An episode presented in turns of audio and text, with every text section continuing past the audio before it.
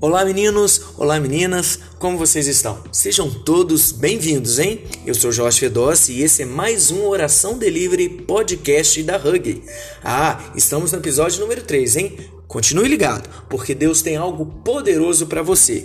E ao final não esquece de compartilhar e seja edificado.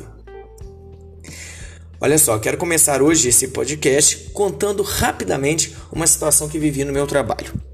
Aconteceu algo lá em que eu e meus colegas precisassem ser ouvidos por uma comissão, e dependendo do que fosse apurado ali, poderíamos ser punidos.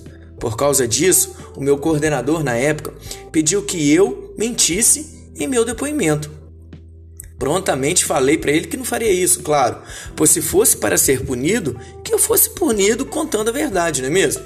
Refletindo depois com mais calma, eu entendi que ele estava com medo, na verdade e por isso pediu que eu escondesse algumas informações. Na nossa vida, às vezes, nos deparamos com situações em que falar a verdade pode parecer perigoso e por causa disso podemos ser penalizados. Por isso, o medo acaba sondando a gente e se a gente não tiver cuidado, ele acaba nos dominando e aí por final a gente acaba mentindo. Não é verdade?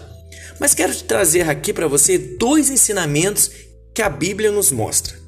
O primeiro está lá no livro de Zacarias, capítulo 8, versículo 16, que diz o seguinte: Eis o que devem fazer. Falem somente a verdade uns com os outros e julguem retamente em seus tribunais.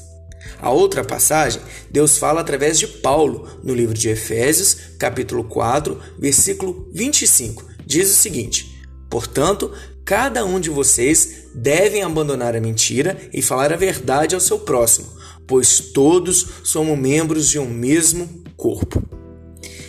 Enfim, queridos, a gente deve falar somente a verdade, por causa disso daí que a Bíblia nos trouxe, mesmo que isso não seja, seja fácil e pode nos gerar algumas consequências desagradáveis. A verdade sempre é o melhor caminho, entendam isso.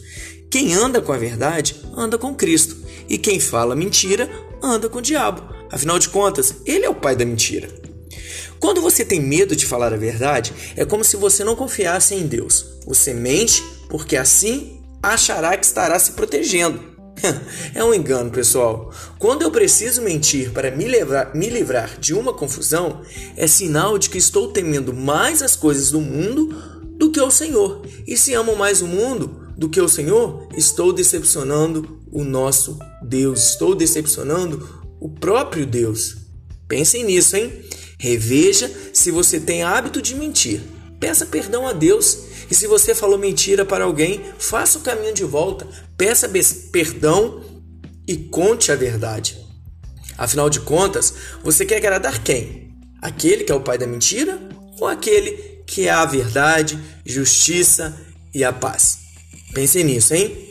No mais, vou ficando por aqui e até o próximo podcast. Não deixe de compartilhar, hein? Deus abençoe a sua vida. Fica com Jesus. Tamo junto. Tchau, tchau.